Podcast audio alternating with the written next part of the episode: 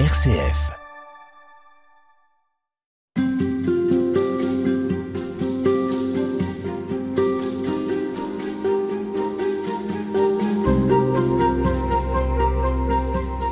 La foi est une aventure tout comme l'écriture, et les écrivains sont peut-être même les premiers à percevoir ce qui nous dépasse, en tout cas savoir partager ce qui est plus grand que nous. Alors je ne sais pas si Dieu prend la plume, il a en tout cas inspiré beaucoup d'écrivains et c'est ce qui vous a intéressé, Emmanuel Godot. Bonjour. Bonjour. Vous êtes l'auteur du livre Les passeurs d'absolu aux éditions Artege.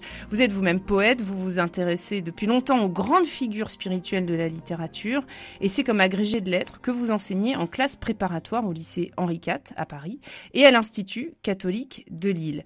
Alors dans ce livre, on va y revenir tout au long de cette émission, vous avez choisi un certain nombre d'écrivains.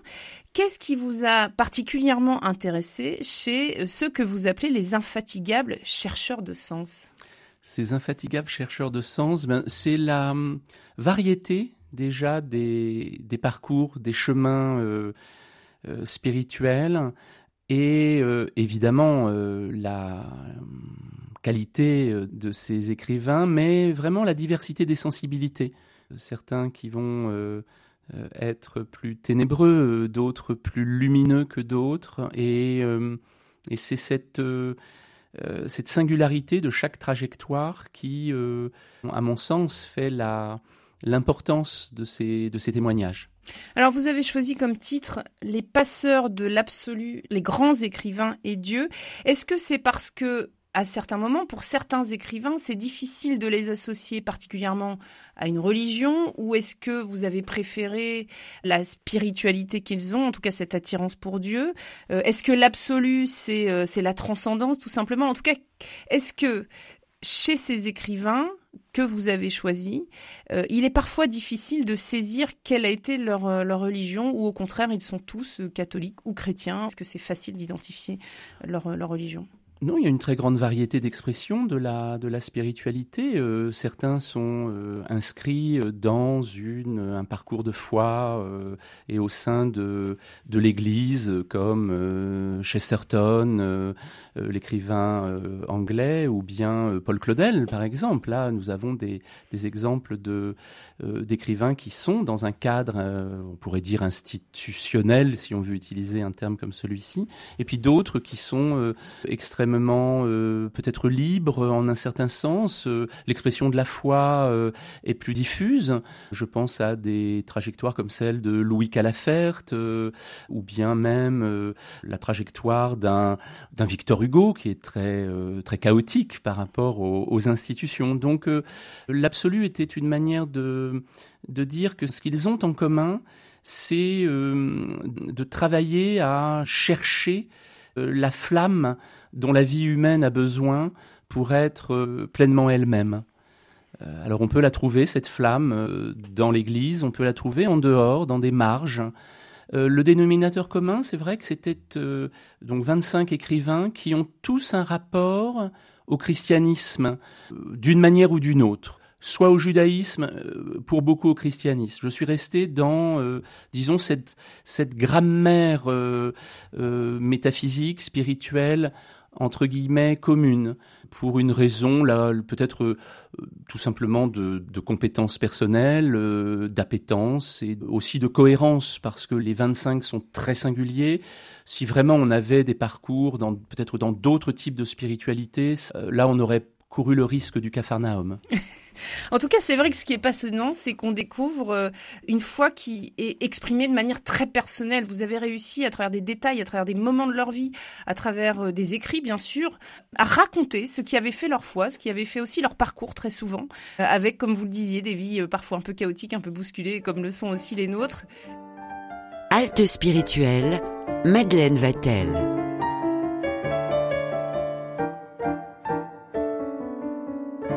Pour aujourd'hui, j'aimerais qu'on qu s'intéresse à leur lien à l'institution, aux institutions et à leur époque, parce que euh, votre livre est traversé, alors selon les auteurs, mais pour certains, euh, un certain rejet des institutions. Alors ça peut être l'État, ça peut être les régimes totalitaires, et puis l'Église, elle ne fait pas exception, elle n'échappe pas à ce, cette interrogation, en tout cas, parce que c'est pour beaucoup une sorte de stimulation. Je pense notamment à Victor Hugo, vous le citiez, écrivain, poète, homme politique du 19e siècle, inlassable cherchant le Dieu dans l'Église et hors de l'Église. Il va quitter l'Église en 1849. Mais pour vous, comment vous décririez le lien de Victor Hugo à l'Église? En quoi sa foi va déborder l'Église d'une certaine manière? Alors, euh, Hugo euh, s'est toujours défini comme euh, un croyeur. C'est un terme qu'il utilise hein, pour dire qu'on ne peut pas vivre sans la foi. Donc, il ne peut pas imaginer une vie sans Dieu. C'est absolument impossible. Donc, il commence effectivement. Il est d'abord ce qu'on appelait à l'époque un ultra-catholique au moment de la Restauration, après l'Empire.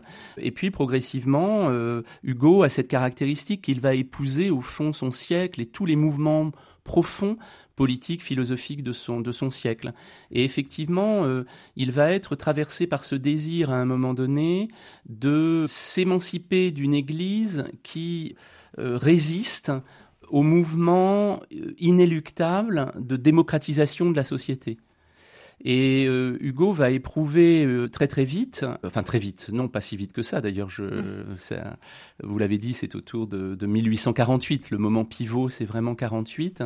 Il va éprouver le besoin, comme d'autres d'ailleurs, comme George Sand, comme beaucoup de romantiques, de considérer la société humaine elle-même comme le champ d'application des principes de fraternité, de justice, euh, de lutte contre ce que nous appellerions les inégalités, que, Hugo appelle la misère, évidemment, on se souvient des Misérables, que, Hugo va concevoir d'ailleurs son roman Les Misérables comme une, une Bible profane, une Bible laïque, avec une sorte de, de catéchèse, mais qui doit dépasser effectivement l'Église pour aller chercher les consciences de chacun, en dehors des peut-être des, des, dogmes, en dehors des, de la liturgie instituée. Voilà, donc c'est un mouvement, si vous voulez, de chez Hugo vraiment qu'on appelait un mouvement humanitariste mm. euh, à l'époque, d'aller chercher vraiment euh, ces grands principes évangéliques, de les euh, de les diffuser au sein de la société, au fond, comme s'il n'y avait pas besoin de d'un sacerdoce spécifique.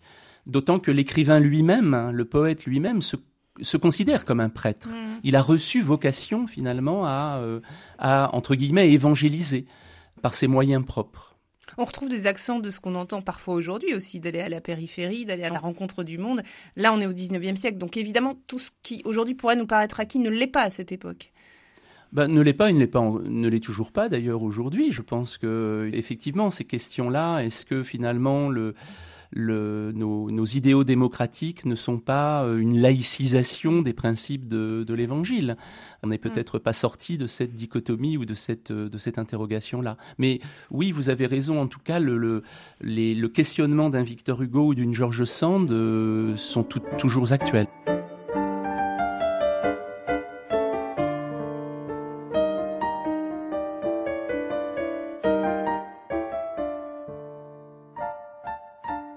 Alors Georges Sand, justement, euh, on s'arrête euh, sur cette euh, sur cette auteure. Alors elle, elle va chercher à s'émanciper de, de, sa foi religieuse davantage à travers la question sociale. Ça rejoint un petit peu Victor Hugo, effectivement. Elle va critiquer l'Église aussi pour son inertie. Qu'est-ce qu'elle lui reproche? Oui, ben c'est ce que vous dites. C'est cette, euh, euh, c'est très proche de Hugo hein, comme évolution, puisqu'on a avec Georges Sand d'ailleurs, il y a un récit de conversion qui est vraiment euh, absolument remarquable, hein, qui a des accents presque augustiniens qui sont vraiment magnifiques, et puis une quête, une quête inlassable, effectivement, d'aller au contact de la misère, comment aller toucher en profondeur le peuple, comme si voilà l'écrivain se sentait en mission auprès des plus humbles, avec peut-être une capacité que l'institution n'a pas d'aller, euh, notamment à travers la création, à travers les romans, à travers les fictions, à travers aussi l'engagement public, l'engagement politique, d'aller euh, infuser dans le corps social mmh. ces idées novatrices. Elle a clairement l'idée que la foi est un moteur de transformation politique. Oh oui, bien sûr. Oui, oui, la foi est un moteur de transformation politique, parce que c'est toujours la royauté du, misérable, la dénonciation de la morgue des puissants, euh, ça ce sont des questions qui sont intactes, elles n'ont pas une ride, malheureusement. Oui, malheureusement. Mais alors, on, parlait en début d'émission des, grandes institutions, on a parlé de l'Église. Il y a cette institution également politique, et on le retrouve dans votre ouvrage avec le portrait de Solzhenitsyn. Cet auteur russe, donc 1918-2008, donc essentiellement 20e siècle. Alors lui, bon, on se souvient de lui comme étant l'auteur qui a dénoncé euh, l'oppression soviétique. Qu'est-ce qui vous a intéressé chez lui? Ce qui m'a intéressé chez Solzhenitsyn, c'est la, hum, la description implacable de la machine à déshumaniser, de l'organisation systématique de l'humiliation, de l'oppression, de la, la, négation des droits humains les plus fondamentaux euh, à travers le goulag. Et même dans ces textes-là, la, la présence justement d'un principe espérance comme réponse à l'anéantissement euh, programmé de l'homme. Et ça, pour moi, c'est extrêmement fort et touchant chez Solzhenitsyn, d'autant que lorsqu'il euh, il vient en Occident, quand il va s'exiler aux, États-Unis, euh, il ne va pas adopter un, discours justement de facilité qui serait celui d'opposer euh, les pays libres euh, aux pays euh, totalitaires, soviétiques en l'occurrence, communistes, mais il va renvoyer les Occidentaux à leur propre démission spirituelle. Et je cite une célèbre conférence à Harvard qu'il donne aux étudiants et en les mettant face au désastre spirituel et moral qui se joue dans les sociétés libres en leur rappelant la nécessité du courage, la nécessité de la discipline morale, de la discipline intérieure. Et ça, je trouve ça, je trouve euh, formidablement stimulant, si vous voulez, de à la fois concentrer son, son, son attention sur évidemment le, le, le totalitarisme dans ce qu'il a de plus abject, mais de ne pas se contenter de cela et de regarder ce qui, dans les démocraties, dans les États de droit, euh, eh bien, risque aussi de déshumaniser. Il y a, des principes dans ces, dans ces États-là, dans ces sociétés libres, qui sont mortifères, et il ose le dire, et il a l'autorité, je dirais, morale pour le dire.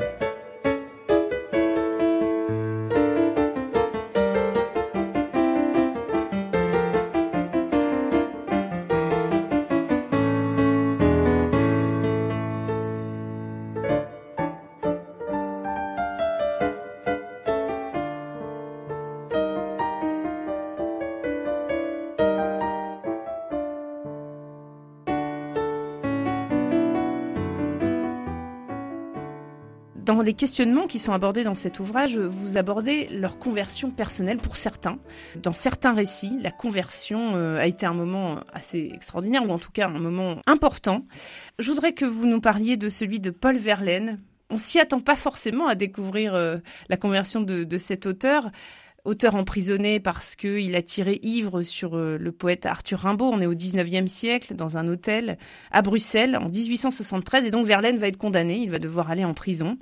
Et c'est pendant ce séjour qu'il va vivre sa conversion au printemps 1874. Racontez-nous. Oh ben, euh, la conversion de Verlaine, c'est vraiment... Euh, D'abord, c'est la, la, lecture d'un catéchisme de Gaume qui le transforme. Euh, et puis, euh, je crois que c'est une conversion qui touche parce que elle est c'est celle d'un homme, j'allais presque dire, désarmé, totalement euh, submergé par les contradictions intérieures, par les regrets d'avoir euh, saccagé sa propre vie en réalité. Un, un premier, un mariage euh, qui semblait heureux, qui, qui, qui avait tout euh, pour être heureux. Et au fond, le l'aiguillon de la conversion chez, chez Verlaine, c'est, c'est à la fois comme un repentir et, et une pauvreté morale absolue. C'est quelqu'un qui euh, tout à coup se tourne vers Dieu en disant euh, sauve-moi. Enfin, c'est, vraiment ce geste désespéré que Verlaine ne reniera jamais d'ailleurs, même si euh, son parcours de vie ensuite est, disons, boiteux. Il va claudiquer entre le la foi, les chutes, le blasphème, la dégradation morale, physique. Mais c'est quelqu'un qui nous fait entendre parmi les chants les plus touchants. C'est vraiment le, l'homme, l'homme nu par excellence. Il y a quelque chose comme un, je ne sais pas si c'est Job, mais il y a quelque chose de, de totalement désarmé chez, chez, chez Verlaine, qui s'exprime dans son recueil Sagesse. Moi, j'ai pas grand-chose, je n'ai même plus rien, mon Dieu, mais le peu que j'ai, je te le donne. C'est l'attitude fondamentale de mmh. Verlaine. Je n'ai plus rien, mais ce rien que, que, que j'ai, que je suis devenu, euh, je, je te le donne, c'est pour toi. Voilà, c'est ce qu'on entend et, et beaucoup diront, je pense à Léon Blois, je pense évidemment à Claudel qui a écrit des, des, pages magnifiques sur Verlaine cet homme qui, ce, cette sorte de faune, de vieux Socrate ivre, dont on se détourne quand on le voit dans la rue parce qu'on a vraiment l'impression d'avoir affaire à, un clochard, un ivrogne, euh, et et ce qui est très touchant, c'est que la grâce, au fond, opère quand elle veut, où elle veut. C'est-à-dire, c'est cet homme-là, c'est ce, cet être, on, dirait, euh, pardonnez-moi le, côté familier, mais déglingué. C'est dans cette, cet être cabossé que les hymnes les plus beaux, que les chants de, de confiance les plus beaux se font entendre ce que vous dites, ça fait vraiment penser à ce que la façon dont il s'est converti, puisque vous racontez qu'il va se, c'est lui-même qui raconte comme il se prosterne au pied de la croix en sanglots. Euh, ça correspond finalement à, toute sa vie, euh, de, tout donner, de, n'être plus rien. Oui, Verlaine, c'est ça. Il y a pas de, ça ne ment pas. C'est pas quelqu'un qui serait là dans le règne des apparences. C'est c'est quelqu'un qui qui qui vit euh, en pauvreté, voire en misère.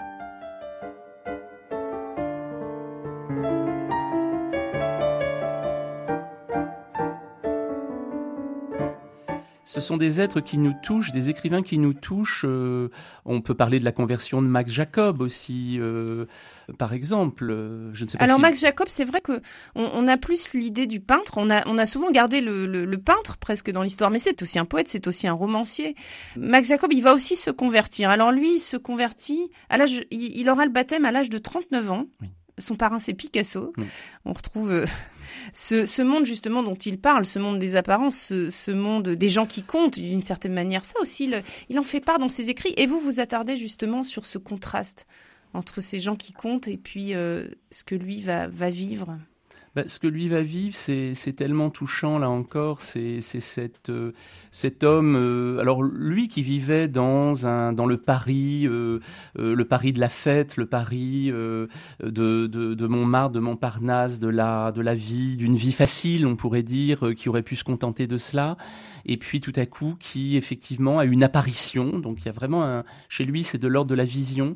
La vision surnaturelle qui vient le, le littéralement le chercher dans cette dans cette vie euh, certes brillante mais qui ne nourrit pas profondément spirituellement et puis qui va aller se retirer à Saint-Benoît-sur-Loire, qui va devenir comme un, à la fois un ermite, un mais, mais c'est le pèlerin Mac Jacob, donc c'est que c'est c'est quelqu'un qui, dans sa, sa manière de parler de sa foi, et évidemment qui va être rattrapé malheureusement par le, l'antisémitisme, qui va être euh, déporté et qui meurt en, avant la, la déportation, mais euh, euh, il y a un tragique de l'histoire qui vient rattraper Jacob, hein, Mac Jacob, et, tout cela fait donne à ses, à ses écrits poétiques notamment une, une profondeur existentielle qui ne qui vraiment vient nous chercher. Ça fait partie de ces poètes, un petit peu dans d'autres ordres d'idées, mais comme, comme Nerval, ces, ces, ces êtres qui nous paraissent totalement à nu quand ils nous parlent et qui vont nous, nous rejoindre dans notre humanité et notre humanité blessée euh, euh, à travers les âges. Donc euh, oui, Jacob est un, est un formidable passeur d'absolu. Vous citez l'un des versets de, l'un de ses poèmes. Toi seul de mon âme connais les cicatrices, Seigneur. Ces gens-là croient qu'on a des truffes dans le cœur. C'est quand même fabuleux. C'est fort, oui. Ben oui, c'est ça cette manière, oui, Jacob vient nous dire ça fondamentalement, nous sommes des êtres euh, euh, qui, en quête de sens, nous avons besoin d'un aliment fondamental qui est la, celui de la parole avec un grand P, et on ne, cet aliment-là, on le trouve, euh, oui, on le trouve dans la Bible, on le trouve dans l'Ancien, dans le Nouveau Testament, et nous avons besoin de cela, nous avons une fin fondamentale de cela, et ceux qui croient que nous avons une truffe dans le cœur, mais on pourrait le dire aujourd'hui, tellement, il nous aide aussi à nous défendre contre les, euh, les, manières de, réduire l'homme mm. dans le monde contemporain. Euh, euh, je crois que ces écrivains-là viennent, bien sûr, ont, vécu au XVIIe, au XIXe, au XXe siècle, mais ils viennent nous rejoindre. Dans leur parole est, d'une telle force et leur trajectoire personnelle est d'une telle force que elles viennent nous rejoindre dans nos dans nos blessures contemporaines pour les regarder, pour considérer qu'elles ne sont pas anormales et puis pour les, pour les soigner. Quel recueil de poèmes vous conseilleriez à nos auditeurs de Max Jacob dont on parle? Oh, ben il y a un texte qui s'appelle le, Tartuffe, qui est vraiment euh, absolument euh, passionnant sur cette question-là. Euh, après, j'aurais presque envie de dire, j'ai du mal à choisir. je vous renvoie à une magnifique édition complète, de, notamment chez Gallimard, dans l'édition Quarto. Vous aurez une préface de Guy Goffet qui est magnifique et c'est une très très belle édition. Il y a tout, tout Mac Jacob pour je ne sais pas si c'est 25 euros, mais... Ça vaut le coup. Ça vaut le coup, oui.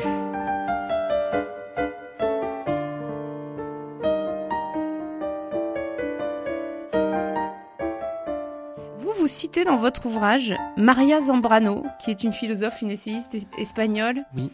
Euh, sa conversion, elle vous a aussi interpellé? Oui, alors euh, la conversion de Maria Zambrano, c'est pas tant dans les faits que dans la, la pensée elle-même, au fond, qui se qui euh, euh, se tourne vers le vers le principe espérance et et qui qui nous montre que l'interrogation philosophique n'est pas antinomique avec avec la foi en fait et la confiance dans les dans la dans la vie. Euh, c'est pas pour revenir à Paul Claudel, mais il y a une chose qu'on oublie toujours chez Paul Claudel, et c'est lié à la question sur Maria Zambrano, qui est philosophe, qui est voilà, qui euh, qui mène la l'exercice de la spéculation très haut. Euh, faut pas oublier que chez Claudel, vous avez la conversion que l'on connaît, c'est-à-dire le chemin de Damas, la révélation derrière le pilier à Notre-Dame en écoutant le Magnificat, mais vous avez quatre années ensuite de lecture quotidienne minutieuse, pour ne pas dire vétilleuse, de la somme théologique de saint Thomas d'Aquin. Et donc la conversion de Claudel, on a toujours l'impression que c'est la fulgurance, mais cette fulgurance, elle n'est que, si vous voulez, le l'élément apparent, l'aiguillon, et en réalité, la conversion de Claudel, elle est extrêmement rationnelle, elle est, elle est profonde, elle est pensée, elle est réfléchie, et pendant quatre ans, il va, entre 1886 1890, il va euh, étayer intellectuellement, théologiquement, euh, sa foi. Donc c'est un, c'est une conversion qui n'est pas aussi fulgurante qu'on le, qu'on le dit habituellement dans le récit où on ne, on ne retient que le point de départ. Mais peut-être que c'est ça qui est intéressant à entendre chez nos écrivains. Et ça fait écho aussi à, ce qu'on peut entendre aujourd'hui, c'est que la conversion, elle, elle n'est, elle n'est jamais qu'une fulgurance. Elle se creuse derrière. Elle se creuse, bien sûr. Bien sûr, la conversion, c'est le moment de pivotement, c'est un moment de dévoilement, de révélation, de tout ce qu'on veut, mais derrière cet instant-là, vous avez tout un travail en profondeur, d'ailleurs qui a commencé auparavant. En fait, on s'aperçoit, évidemment, les, convertis le disent toujours, qu'il y, a, euh, il y avait tout un chemin euh, qui précède. Comme dit Julien Green, c'est un miracle lent une, euh, une conversion. C'est une très belle expression de Julien Green. Euh, un miracle lent. Et puis, effectivement, il y a tout ce sillon ensuite à, euh, à creuser et ce travail intérieur qui est celui de toute une vie en réalité.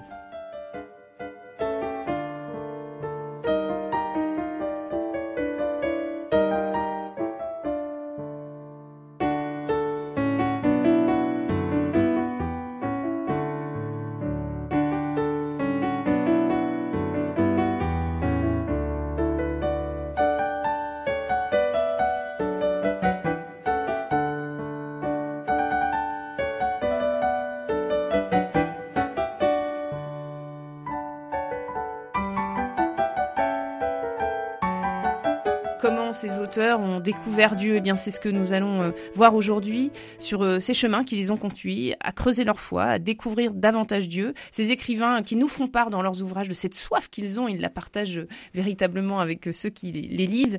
Et on se demande en les lisant qu'est-ce qui pourrait bien combler leur foi? En tout cas, ce qu'on découvre à travers les portraits que vous avez écrits, c'est comment pour Pierre-Emmanuel, qui est un poète, Comment pour lui ça a été l'abandon? Comment ça a été de dire qu'il fallait passer par un oui? Oui, cet abandon chez, ben, Pierre-Emmanuel, il y a d'abord dans sa propre vie une sorte de disette affective terrible euh, par laquelle il commence sa vie. Il commence par un, on pourrait dire par l'obscurité la plus complète, et, euh, ensuite une forme de, face à face avec le, désastre du XXe siècle. On pourrait être saturé euh, devant les, amoncellements d'horreur du, du siècle, et Pierre-Emmanuel va entendre dans ce siècle, il va entendre dans ce malheur commun qui semble universel, il va entendre et entrevoir la confiance. Et effectivement, l'élément central chez, chez Pierre-Emmanuel, c'est une forme de d'acquiescement. C'est l'acquiescement de celui qui pourrait s'abandonner au désespoir, précisément. Ça pourrait être l'abandon au désespoir, mais qui se renverse en une forme d'assentiment je voudrais juste lire un, extrait d'un poème euh, magnifique de un recueil qui s'appelle Évangéliaire de Pierre Emmanuel, paru dans les années, je ne sais plus si c'est les années 50, à peu près, je ne dois pas être très très loin. Et il dit ceci Que suis-je donc? L'oblat d'une misère que l'être affame en lui donnant le sein. Je meurs sans cesse aux choses que j'espère, mais cette mort de mourir me retient. Ô mon énigme, ô néant qui m'éclaire, c'est être Dieu qu'être pauvre à ce point.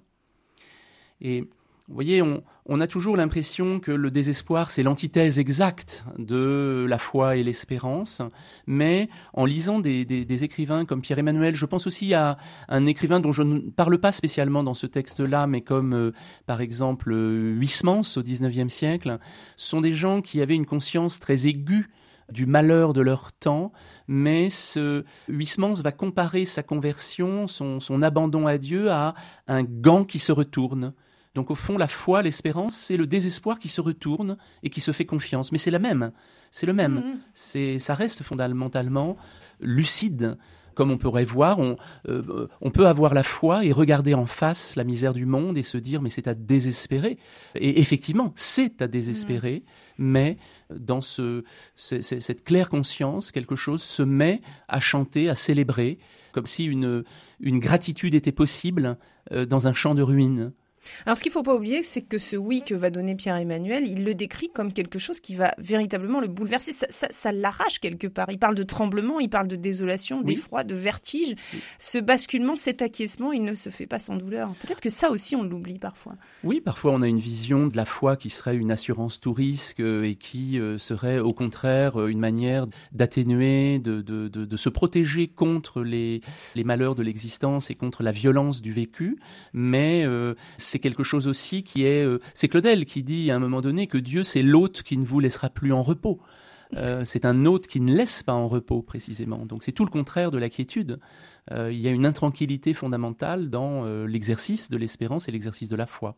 Alors vous citez justement des vers qu'il a écrits dans cet ouvrage intitulé La face humaine. On, parle de Pierre Emmanuel, un poète du XXe siècle.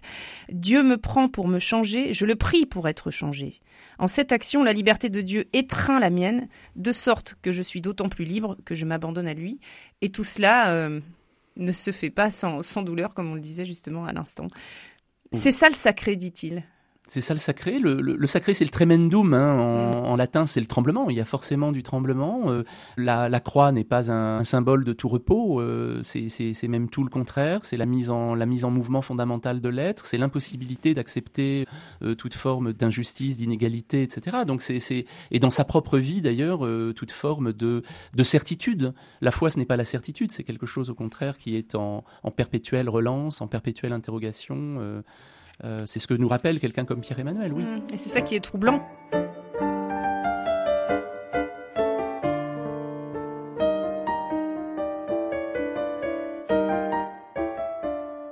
Alors, on parlait justement de ce qui n'est pas la quiétude.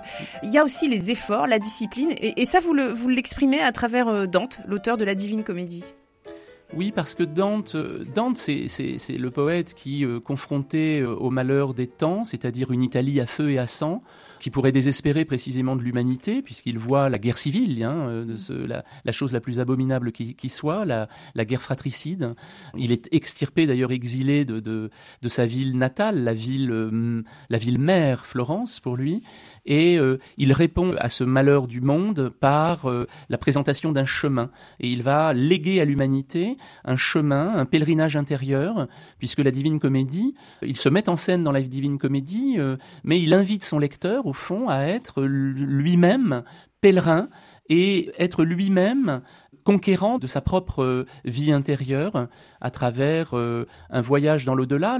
L'enfer, c'est une manière de nous rappeler que nous ne pouvons pas avoir de vie spirituelle si nous ne regardons pas en face la réalité du mal, et évidemment le mal qui est en nous. Hein. c'est l'emprise du mal qu'il faut voir, considérer, réfléchir. C'est le sens du premier euh, cantique de, du, de la première partie de la Divine Comédie. Le purgatoire, c'est le combat. C'est le combat intérieur, c'est le combat spirituel, sans relâche, contre justement toutes ces, toutes ces faiblesses intérieures qui sont, chez, Dante, si vous voulez, Dante nous rappelle que notre âme, euh, c'est le, grand enseignement du purgatoire, notre âme est faite, elle a été façonnée par l'amour de Dieu. Et donc, notre âme aspire à un seul aliment, c'est l'amour infini, euh, miséricordieux de Dieu.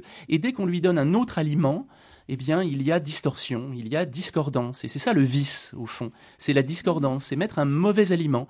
Mon âme veut l'amour infini et je lui donne de l'argent. Je lui donne euh, la reconnaissance sociale, l'orgueil. Euh, je lui donne euh, la satisfaction de la chair. Et en fait, elle n'est pas satisfaite. Je vois bien que je ne suis pas satisfait. Je suis, j'ai une tristesse latente, et ça signifie que mon âme veut vraiment la, la, la gratuité de l'amour infini et veut Dieu en fait. Et une fois que nous avons combattu dans, le purgatoire, eh bien, le paradis vient euh, nous entraîner dans euh, la contemplation de toutes les merveilles euh, qui résultent précisément d'une âme qui est en accord avec son Créateur. Vous le racontez bien, c'est un ouvrage assez conséquent malgré tout, mais vous diriez qu'il est à la portée de tous? On a de très bonnes éditions aujourd'hui. Vous avez beaucoup d'éditions en français. longtemps, les Français n'ont lu que l'enfer. On a lu euh, Victor Hugo, Chateaubriand, euh, euh, quand un commentateur sportif dit que le Paris-Roubaix, c'est dantesque, il pense à l'enfer de Dante, en fait. Hein, c'est très éprouvant, etc. Mais on a de très bonnes éditions. Il y a une très bonne édition de, Carlo Ossola qui vient de paraître en, en, Pléiade, mais même en livre de poche chez Garni Flammarion, vous avez de très très bonnes traductions, et un peu partout d'ailleurs, avec des notes. Et euh, c'est vraiment ce qui, est, ce qui, est, magnifique chez Dante, c'est que c'est un chemin intérieur. C'est une lecture qui est faite pour vous convertir, pour vous transformer. Une lecture pèlerinage. Oui.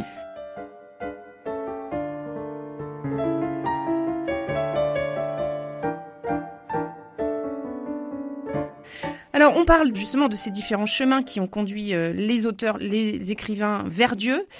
Eh bien, il y a un des chemins, c'est l'Église, tout simplement. Et c'est euh, Flannery O'Connor, qui est une, écrivain américaine du XXe siècle, qui en parle euh, le mieux pour vous, en tout cas qui en parle bien, dans notamment un ouvrage qui s'appelle Les braves gens ne courent pas les rues. C'est un ouvrage écrit en 1953. Alors, pour le coup, c'est une auteure catholique qui assume et évoque sa foi catholique. Pour elle, c'est l'Église le chemin. Oui, pour elle, c'est l'Église, euh, ce sont les, les dogmes. Elle a une, euh, comment dirais-je, une, une, une, je ne sais pas s'il faut dire une confiance, mais une compréhension même plus, plus profondément de ce que sont les dogmes, c'est-à-dire un, un moyen de nous faire grandir, de nous élever. On parlait de discipline il y a un instant, mm. mais dans un sens qui n'est pas contraignant, qui est euh, en fait une manière de faire avancer notre esprit dans une compréhension qui parfois, de réalité qui parfois nous dépasse. Et donc, oui, elle le dit comme chez Certon d'ailleurs, il y a un, grand auteur anglais qui le dit très très bien également. Donc l'Église n'est pas nécessairement pensée par les écrivains, parce que parfois on associe mm. l'écrivain à la critique, l'écrivain à la liberté. Euh, donc oui, en un certain sens, mais vous avez, on parlait de Claudel aussi, euh, d'autres euh, qui, Cristina Campo fait partie de ces 25 écrivains, écrivains italiennes, Cristina Campo qui va nous nous dire la beauté de la liturgie, par exemple. Elle, elle dit à un moment donné que elle raconte l'histoire d'une de ses connaissances qui se convertit en voyant deux moines hmm. euh, simplement incliner la tête devant l'autel. Et c'est ce petit geste-là qui va convertir euh, cette, cette, cette, connaissance. Donc euh, oui, beaucoup d'écrivains, et, Flannery O'Connor en, fait partie, oui. Elle dit le dogme chrétien est à peu près la seule chose en ce monde qui respecte et sauvegarde le mystère. C'est peut-être ça aussi qu'on doit reconnaître à l'Église. Sauvegarder le mystère sauvegarder le mystère, euh, nous rappeler la notre sacralité en tant que précisément créature. Euh, ça c'est quelque chose qu'on ne dit pas souvent, euh, on l'oublie, on, on, parle des contraintes, on voit les devoirs, les limites, les limites humaines de mhm. l'Église ou des églises, hein, mais en réalité il y a aussi une fonction qui est celle de oui de fanal dans la nuit qui est absolument indispensable. Elle nous le dit très bien. Ce qui n'interdit pas quelqu'un comme, par exemple, on, parlait de Dante il y a un instant, euh, Dante va être très critique à l'égard des ordres religieux de son temps, parce qu'il a l'impression qu'il y a une corruption, il y a quelque chose qui ne va plus, mais l'écrivain est justement là aussi pour peut-être euh, parfois réorienter, réorienter par la critique, mais aussi par la confiance.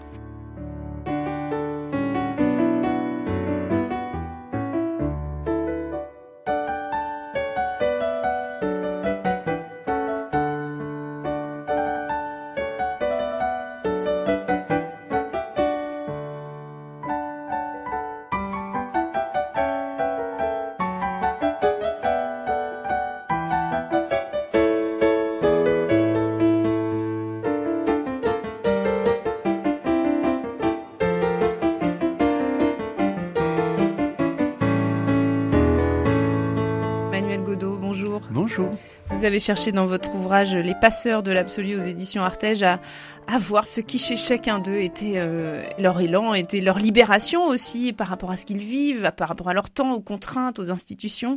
Et aujourd'hui, justement, on va s'attacher à ce que ces auteurs ont compris de leur foi et de ce que le Christ leur avait apporté et surtout de quoi le Christ les avait libérés. Alors beaucoup évoquent le détachement par rapport à, tout ce qui est insignifiant, par rapport au divertissement, par rapport à ce monde euh, de fêtes, de loisirs. Et il y en a un notamment qui m'a intéressé, sur lequel vous vous êtes arrêté, c'est euh, Bernanos. Euh, Bernanos qui déteste les gens satisfaits. Oui, Bernanos euh, déteste euh, l'évolution aussi de la, société européenne, de la société française en, particulier. Il, il, voit la modernité euh, de façon très... Il la diagnostique, si vous voulez, comme une sorte de machine à déspiritualiser l'être humain, à le, le, rendre passif, à le, le défaire de ses forces intérieures. Et c'est quelqu'un qui nous, je pense, qui nous serait très utile aujourd'hui d'ailleurs à, lire et relire et, à méditer parce que c'est quelqu'un qui attire euh, l'attention de ses contemporains sur euh, une sorte de mascarade, notamment une mascarade verbale. Par exemple, euh, après la guerre de 14-18, il y a dans la société une sorte de pente à sanctifier. tous les soldats qui sont morts à la guerre sont des saints. Et Bernanos euh, va oser dire à ses contemporains, dans, dans euh, sous le soleil de Satan, je vais vous montrer ce que c'est qu'un véritable saint. C'est pas ce que l'on en ce que l'on en fait. C'est pas simplement le un héros, un soldat qui meurt à la guerre peut être un héros effectivement, mais la sainteté c'est tout autre chose. Et il va construire son personnage de l'abbé Donissant euh, qui lutte contre le mal précisément comme un comme un soldat pied à pied et qui meurt debout dans son confessionnal. Euh, et voilà, la sainteté, c'est ça. Euh, le reste, euh, c'est la mascarade. Il évoque aussi comment est-ce que la littérature, justement, est là pour faire contrepoids à la défaite collective. Ça aussi, c'est intéressant. C'est la façon dont il considère que Dieu a assigné un rôle à l'Église qui est de, de rappeler aussi au monde l'esprit d'enfance, l'esprit de joie l'esprit d'enfance, l'esprit de joie, la, la nécessité dans l'incarnation et dans la lutte précisément euh, à laquelle chaque être est appelé euh, contre la le mal sous toutes ses formes, la nécessité de la prière par exemple dans le journal d'un curé de campagne. Il rappelle qu'au fond, euh, euh, c'est l'abbé de Torcy qui, qui dit cela à l'abbé d'Ambricourt, qui lui dit mais tu ne tu, veux affronter la, misère, tu veux affronter l'injustice, mais finalement tu ne, tu ne pries pas assez, tu ne reconstitues pas assez tes forces morales, tes forces intérieures. Et au fond, Bernanos, euh, la littérature de Bernanos, les livres de Bernanos sont faits, comme ceux de Peggy ou d'autres, euh, sont faits pour euh, nous, nous reconstituer pour le combat euh, que nous avons à mener parce que euh, on a parfois euh, dans la société moderne tendance à oublier que la, la vie individuelle est une vie d'aventure intérieure, c'est une vie de, de lutte, c'est une vie qui implique l'effort, qui implique d'être la vigilance, l'attention et que nous avons besoin pour cela de, de nous nourrir spirituellement. La foi, l'Église, etc. peuvent évidemment nous donner cet aliment, mais la littérature est aussi un des lieux où se joue notre, euh, j'allais presque dire, la constitution de nos, de nos forces intérieures. Donc vous êtes en train de nous dire que pour Bernanos, euh, le Christ libère des servitudes, mais c'est pas sans effort.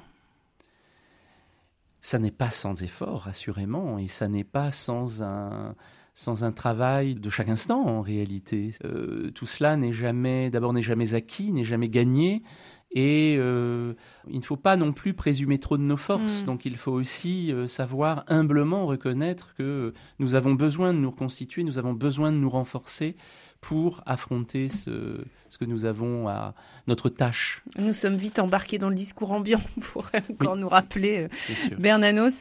Alors, euh, d'autres auteurs ont aussi trouvé une libération par leur foi. Chesterton, vous en parlez, euh, pour lui, la foi l'a libéré du matérialisme. Deux mots sur Chesterton.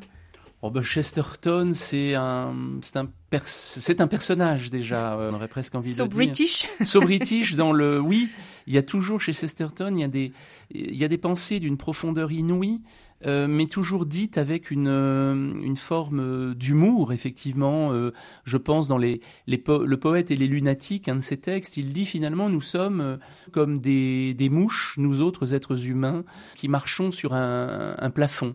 Et ce qui empêche que nous tombions, c'est la miséricorde divine. C'est la miséricorde qui fait que nous ne tombons pas. On reconnaît bien la sauce. Et voilà, c'est la patte de Chesterton. Et Chesterton, oui, c'est un écrivain immense, euh, bien sûr. Lui, il, il parle beaucoup du, du, matérialisme de nos existences euh, et, de, et de trop d'humanisme. Alors ça, c'est étonnant peut-être. Bah, c'est tout le paradoxe humain en fait qu'on retrouve chez Pascal, c'est-à-dire nous sommes à la fois euh, porteurs d'une grandeur incommensurable en tant que nous sommes créatures et nous sommes euh, porteurs d'une fragilité et même d'une petitesse et d'une misère incommensurable. Et donc on, retrouve chez Chesterton cette cette articulation, mais qui est l'enseignement même des évangiles, hein, que mm. nous sommes à la fois euh, les êtres les plus vulnérables qui soient, mais que au sein de cette vulnérabilité, et peut-être à travers cette vulnérabilité, euh, notre grandeur se révèle. Et donc l'humanisme vient peut-être oublier cette vulnérabilité et la considère comme une euh, quelque chose qu'il faudrait combattre. Alors s'il s'agit de combattre la, maladie, euh, la famine, etc., pour euh, améliorer la condition humaine, oui, bien sûr que l'humanisme est absolument nécessaire, mais s'il s'agit d'oublier notre fragilité et de, la, de lui substituer une, une puissance qui de toute façon est illusoire, alors là nous avons tout euh, ben, ce que nous voyons autour de nous, c'est-à-dire la folie du transhumanisme, la folie de la, de la toute-puissance, et de ce point de vue-là, le monde, comme dit l'Ecclésiaste, hein, rien de nouveau sous le soleil, c'est-à-dire Babel, ben, c'est parfois aussi nos euh, ultra-milliardaires qui vont envoyer des, fusées euh, pour euh, touristes ultra fortunés dans le, dans le ciel. Et on, feint de trouver ça très très bien, et c'est d'une indécence lorsque des êtres n'ont même pas de quoi payer la nourriture pour leurs enfants. on vit dans cette indécence en permanence.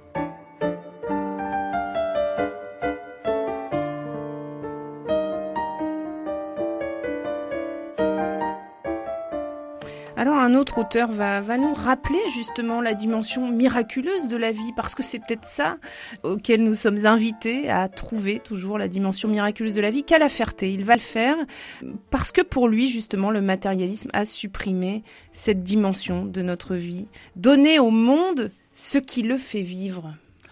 Calafert, c'est vraiment la célébration de la vie. C'est, il croit dans le bon Dieu. Alors, il n'est pas dans les églises, dans l'église, ni dans. Il a même, il le dit, il a des textes euh, assez durs euh, contre ce qu'il appelle le cléricalisme, etc. Euh, il, est en dehors, c'est un électron libre. Mais je l'ai mis parmi mes, mes, écrivains parce que je trouve chez Calafert un amour de la vie, une célébration et de Dieu à travers la vie, à travers la beauté, à travers la joie. C'est un auteur italien?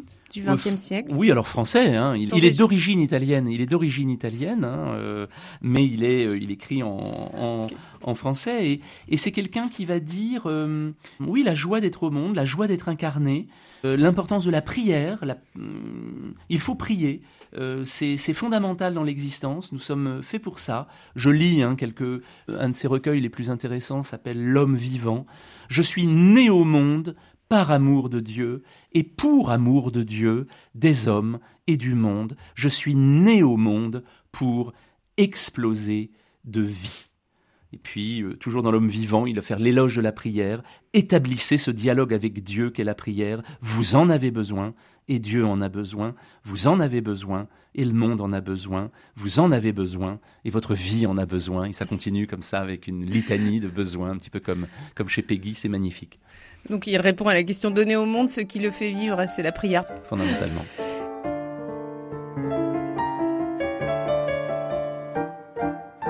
On ne va pas se quitter euh, sans parler de Sullivan. Sullivan euh, va trouver comme libération par le Christ celle des pesanteurs, celle des biens matériels, celle des faux combats.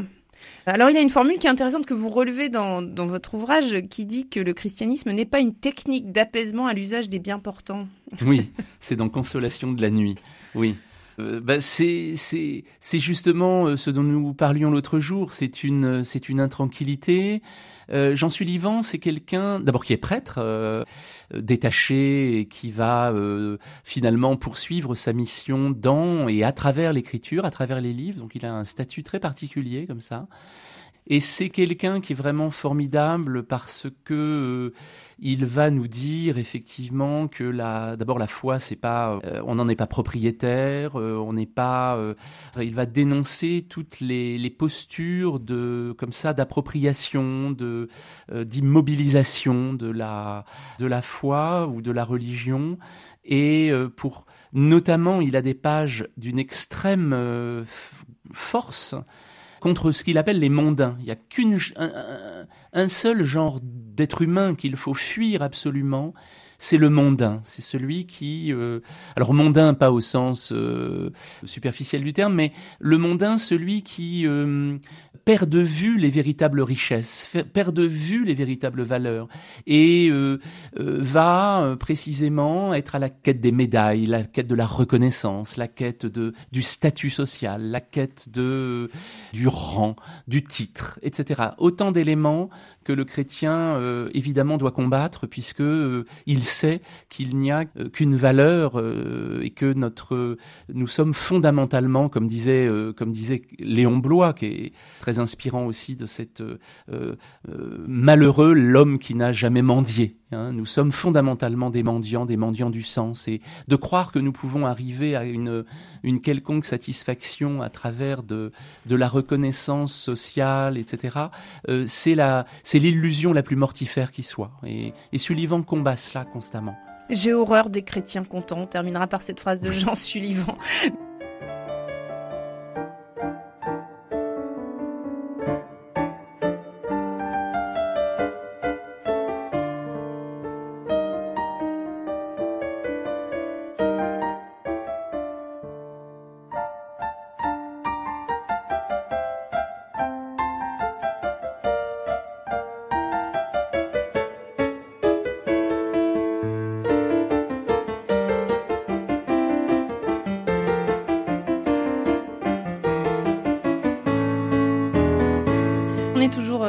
Emmanuel Godot, enseignant à l'Institut catholique de Lille et auteur du livre Les passeurs de l'absolu aux éditions Artege. C'est un livre qui offre une réflexion, une découverte de près de 25 auteurs qui nous disent comment leur foi était un moteur, comment leur foi leur a permis de lire le monde.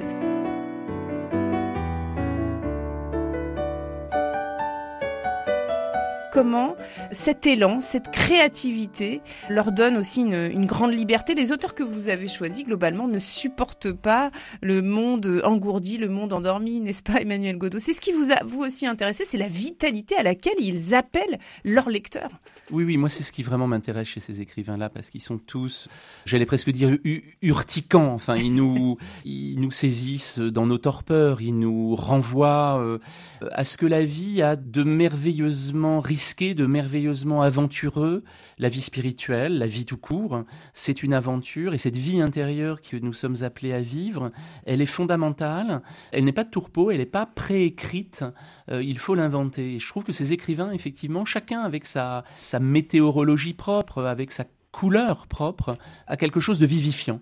Oui, vous citez euh, Calafert, dont on a parlé un petit peu avant. Dieu sait quand j'ai envie d'hurler à plein poumon que je suis vivant. Est-ce que c'est ça que font les auteurs, en fin de compte? C'est de dire je suis vivant, mais vous aussi qui me lisez, Vous aussi, réveillez-vous. Oui, réveillez-vous parce que la vie n'est pas réductible à ce que les formes sociales de l'époque dans laquelle vous vivez voudraient que euh, elle soit. La vie est, déborde de ces cadres euh, qui, à toute époque, nous sont donnés. Ce n'est pas spécifique à notre époque. Euh, chaque époque tisse des habits dans lesquels nous sommes tenus de rentrer.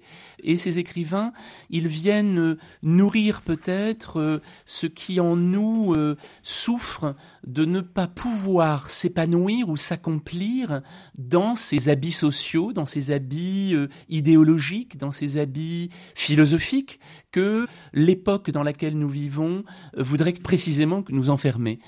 Alors en quoi Léon Blois va venir euh, justement euh, susciter cet enthousiasme chez ses lecteurs, chez lui-même aussi? Oh bah Léon Blois, d'abord sa vie est incroyablement euh, forte. Il signe ses textes de la, difficulté dans laquelle il, il a choisi de vivre. Il a choisi de vivre en pauvreté. Il a choisi de ne, de ne jamais s'installer dans quelque confort matériel ou confort même symbolique de reconnaissance qui soit. Et il nous dit nous sommes des dormants. Il reprend, j'allais presque dire, au pied de la lettre, les images bibliques. Euh, nous sommes des dormants et nous devons nous réveiller. Je cite euh, le mendiant ingrat, hein, malheur à celui qui n'a pas mendié. Il n'y a rien de plus grand que de mendier. Dieu mendie, les anges mendient, les rois, les prophètes et les saints mendient, les morts mendient, tout ce qui est dans la gloire, G majuscule, et dans la lumière, L majuscule, mendie.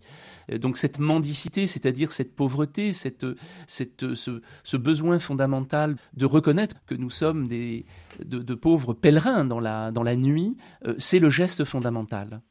Mais ça voudrait dire quoi pour nous aujourd'hui mendier? Euh, mendier dans le sens, si vous voulez, que nous ne pouvons pas d'abord nous enfermer dans quelque puissance que ce soit, je peux avoir eu l'impression de, de lire tous les livres. La question d'un de mes, d'un de mes élèves, d'un jeune, peut me désarmer, peut me désarmer. À quoi ça sert? Et donc, je suis renvoyé à une pauvreté fondamentale. Je peux être euh, l'homme le plus euh, heureux du monde. La, vie se charge de me renvoyer à ma misère fondamentale. Je peux du jour au lendemain perdre ce que j'ai de plus cher. Moi, la vie me l'a appris très tôt. Et, et, donc, cette idée de mendicité, si vous voulez, de pauvreté euh, au sens spirituel du terme, elle est fondamentale. Les assis, les repus, ceux qui croient savoir, ceux qui croient posséder quelque vérité que ce soit, ce sont précisément des aveugles, ce sont des gens qui se sont arrêtés, qui ne cherchent plus.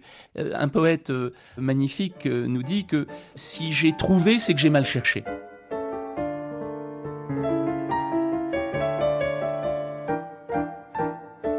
Alors, il y en a un autre qui cherche, c'est Saint-Exupéry, 1900-1944. On sait qu'il meurt dans un crash de son avion. C'est l'auteur de Courrier Sud, Vol de nuit, Le Petit Prince. Alors, pour lui, il y a euh, encore cet héroïsme avec un grand H, l'aventure, le fait d'agir. Il invite à se transformer par ses ouvrages d'une certaine manière. Qu'est-ce qu'il attend de ceux qui le lisent? Là, j'étudie beaucoup dans ce texte euh, Les passeurs de l'absolu. Je me suis centré essentiellement sur Citadelle. Je cite d'autres mmh. textes, mais mmh. vraiment. Euh, et euh, ce, qui est, ce, qui est, formidable, on, on, on, le voit avec Le Petit Prince ou d'autres textes très connus de Saint-Exupéry, euh, euh, il y a ce désir d'extirper l'être contemporain, le contemporain, du piège précisément, du matérialisme, du divertissement. On ne peut pas réduire la vie au jeu, on ne peut pas réduire la vie euh, au frigidaire, dit-il déjà. Les frigidaires, la politique, les bilans, les mots croisés. Les mots croisés, il intègre ça, effectivement, et je le rejoins sur ces, sur ces questions-là. Il y a, il y a d'autres choses plus fondamentale à faire dans l'existence. Je ne vais pas m'attirer de sympathie de la part des cruciferbistes, mais bon, je, je, voilà, je peux me cacher derrière Syntex. Mais effectivement, euh, il dit que finalement, il faut faire pleuvoir sur le monde moderne du chant grégorien.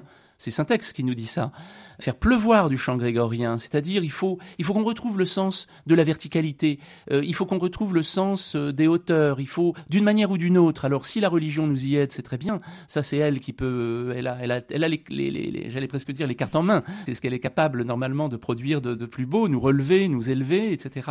Et puis si elle le fait pas ou si elle le fait mal, eh bien il y a la littérature, il y a la poésie, il y a, il y a l'art euh, lorsqu'il n'est pas évidemment démagogique euh, comme malheureusement aujourd'hui il l'est euh, neuf fois sur dix. Euh, il y a une démagogie de l'art contemporain, malheureusement. Lui, il veut que l'homme retrouve un horizon. C'est Oui, à, ça qu'il s'attache. Euh, chaque homme est le messager de plus grand que lui-même. Voilà, c'est ça, la, c'est ça la, la, la vie, c'est découvrir que qu'on a plus grand que soi en soi. Alors qu'on l'appelle, effectivement, nous, on peut avoir la chance, si on est croyant, de pouvoir dire c'est Dieu. On peut dire ça. On a cette responsabilité, d'ailleurs, d'en porter témoignage. Un autre dira que c'est le divin, la transcendance. Il aura peut-être euh, un vocabulaire ou le mystère. Euh, On peut se, avoir un vocabulaire plus, j'allais dire, plus flottant ou plus, plus indéfini. Mais l'essentiel, c'est effectivement de retrouver cette, euh, cette verticalité. Il faut pouvoir s'élever. Sans cela, on est condamné quasiment à une, sinon une, une stagnation, voire une régression morale et personnelle. Les auteurs que vous avez cités euh, insistent justement sur le fait que la vie spirituelle doit pouvoir prendre une place. On ne peut pas vivre que de frigidaire, comme vous le citiez à l'instant, de barres, de mathématiques, etc. Et ça, c'est très violent, très fort, je dirais, chez les écrivains, de, de ne surtout pas s'en tenir à ce monde qui nous entoure, mais presque comme une vigilance. Oui, c'est un, c'est une grâce d'attention qu'ils apportent au monde à leur manière.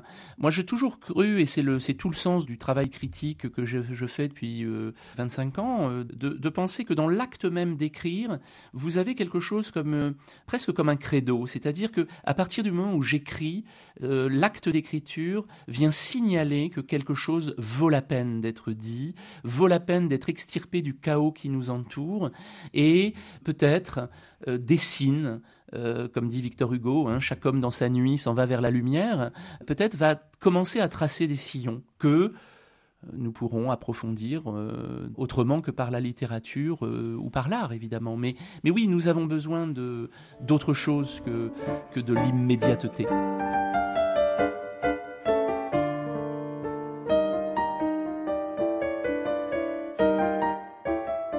Emmanuel Godot, justement, vous, vous êtes professeur de littérature euh, auprès des classes préparatoires du lycée Henri IV, mais aussi à l'Institut catholique de Lille. Qu'est-ce que vous avez envie de susciter chez vos élèves? Est-ce que vous percevez qu'ils ont soif de cela? Et comment est-ce que vous faites pour, pour leur dire que oui, euh, Dieu existe, en tout cas pour vous, euh, et qu'on peut le trouver dans certaines œuvres? Bah, euh, Vous êtes dans un que- lycée public. que- Oui, mais même euh, la quête de sens, elle est fondamentale. Ça, ça n'a pas de. La, la- la laïcité définit un cadre, disons, de non pas de neutralité à proprement parler, mais disons de de, de, de prise en compte de d'une pluralité. On n'est pas dans une dans quelque chose qui serait de l'ordre. Je ne suis pas confessionnel lorsque je parle de, de, Mm. de mes écrivains, bien entendu, des écrivains.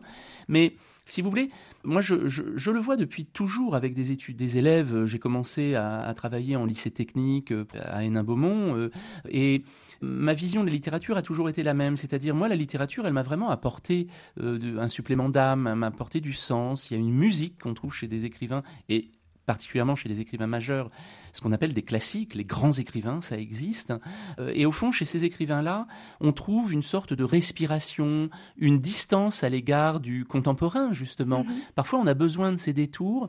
Et à toutes les époques de ma vie, et avec, quel que soit le public que j'ai eu, j'ai vu un intérêt pour justement cette voix autre que celle dont euh, ces jeunes sont saturés et ultra saturés, c'est-à-dire celle du contemporain. Ils veulent autre chose. Et quand on leur fait entendre autre chose, parce que c'est le travail Là aussi, on est passeur, au fond, euh, chaque, euh, chaque enseignant est passeur. Quand on arrive à faire entendre que ça a du sens et qu'on n'étudie pas Baudelaire ou euh, Ronsard ou qui l'on veut pour des raisons de d'accumulation de, figures de style ou de, choses techniques qui ont un intérêt d'ailleurs, mais qui, qui, parfois occultent la, la, question fondamentale, c'est celle du sens. Et tout simplement, ces écrivains, ils nous disent des choses fondamentales sur ce qu'est l'amour, sur ce qu'est le désir, sur ce qu'est la, la, l'ennui, sur ce qu'est la peur, la peur de mourir, la peur, etc.